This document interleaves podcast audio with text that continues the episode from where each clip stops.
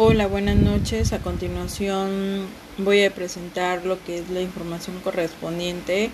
al debate de indicadores internacionales.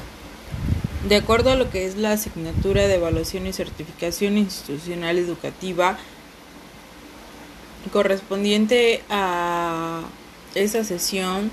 y más que nada agradeciendo siempre de sus conocimientos de la doctora María del Rocío Espinosa Ávila, ya que ella nos impulsa a seguir cada día a ser mejores estudiantes. Asimismo, eh, mi nombre es María Gabriela López Hernández, licenciada en psicopedagogía y actualmente estoy en el tercer cuatrimestre de la maestría en educación en el campus Unitustepec, Oaxaca. Bienvenidos una vez más como tema principal, la cual abordaré es indicadores internacionales. ¿En qué consiste o en qué nos pone uh, en esa situación de los indicadores internacionales? Es importante pensar en la educación en México a lo largo del Instituto Nacional que se ha preocupado para la evaluación de la educación, donde se presenta esta incoación para discutir distintos aspectos y reflexiones acerca de la educación en nuestro país. El día de hoy vamos a abordar un punto fundamental y sin duda muy esencial, diría yo, que son los indicadores del sistema educativo nacional, ya que ellos nos dan las señales cuantitativas y básicamente la cual recogemos la información en el sistema educativo. Asimismo, el principal valor de los indicadores es proporcionar la información relevante a los administradores educativos, a los órganos participantes institucionales, a los agentes implicados en el proceso educativo, como bien conocemos, las familias, los alumnos, los profesores, otros profesionales igual que se incorporen a lo que es el, la participación institucional y demás personajes a través de las diferentes entidades, así como a los ciudadanos en general, a la sociedad, como el grado de la calidad y equidad que nos alcanza el sistema educativo.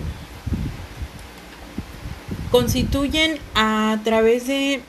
esas herramientas que son muy importantes para evolucionar en el logro educativo y mejorar el diseño a través de la implementación y la operación de las políticas públicas del sector. Su aplicación tiene que ver mucho a través de la presencia de todos y cada una de las etapas de la gestión.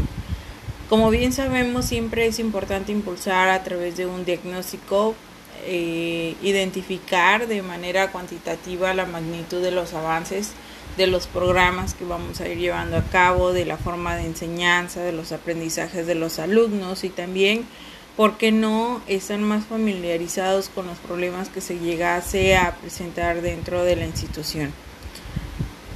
En esa etapa siempre es importante eh, considerar lo que es una planeación con el fin de establecer compromisos,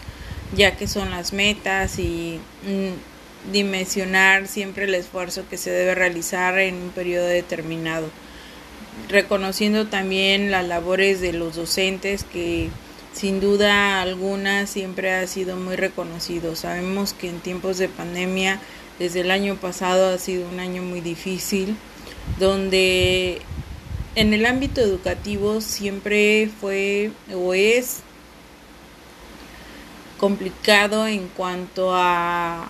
la educación. Y sin duda esa pandemia vino a reforzarnos y a tener muy presentes que la educación en México es demasiado considerable, ya que en algunas escuelas y hablando de manera este, en lo personal, sabemos que en algunas escuelas se encuentran en unas comunidades muy lejanas, por lo que no hay en este caso algún medio de comunicación y por lo regular se especifica que los docentes vayan hacia la comunidad a dejar lo que es el el control de las actividades.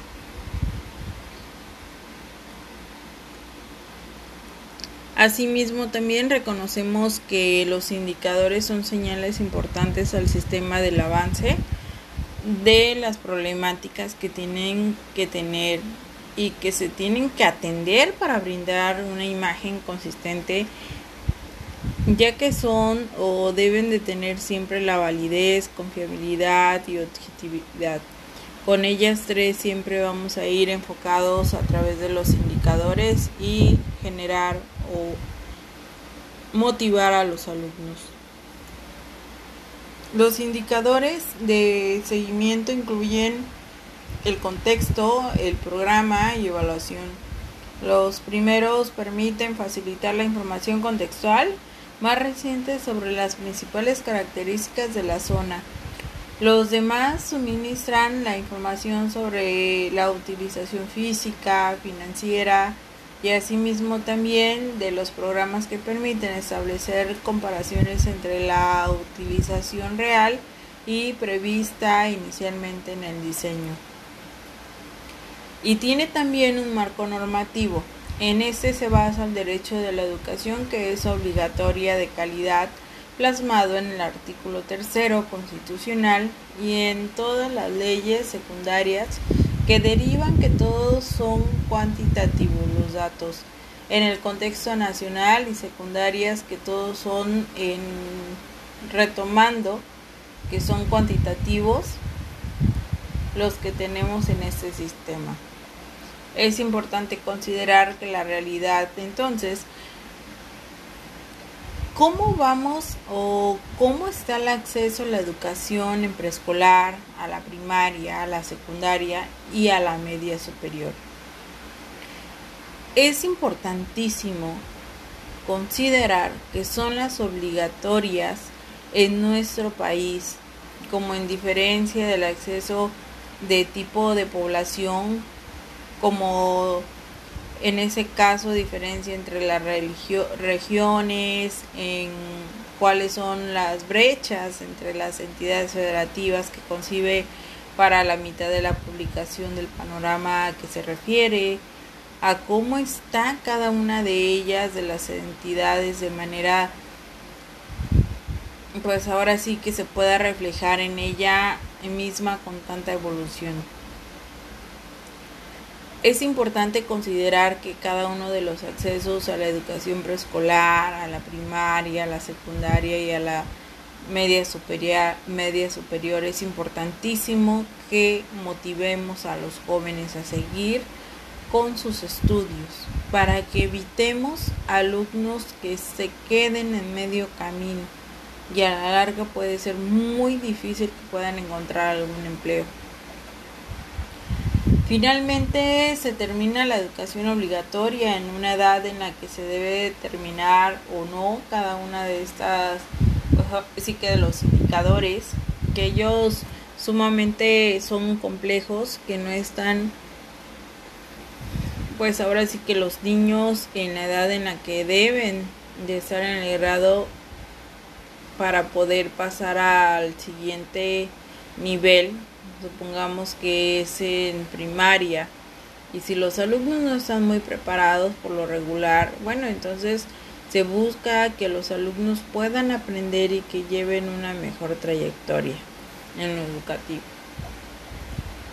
Por lo que es muy importante tener los esfuerzos en un programa en la educación básica para que de un resultado después de media o como corriges un sistema, siempre es demasiado. Considerar tanto los conocimientos previos como el material que vamos a presentar en los programas y así estimular a los jóvenes que sigan estudiando. Tenemos un segmento de docentes a los que les falta o nos debemos de esforzar más en cuanto a seguir los conocimientos y dar una mejor educación de calidad. Bien dicen que ser docente por vocación más que nada es sentir la profesión desde lo más profundo. Sentirnos a través de una dedicación para poder emplear todo el tiempo disponible, amabilidad en todo momento, con los alumnos, generosidad. La responsabilidad también debemos de tenerla siempre presente como la empatía. Agradezco su tiempo que me brindó al revisar la presentación. Muchísimas gracias por su valioso tiempo.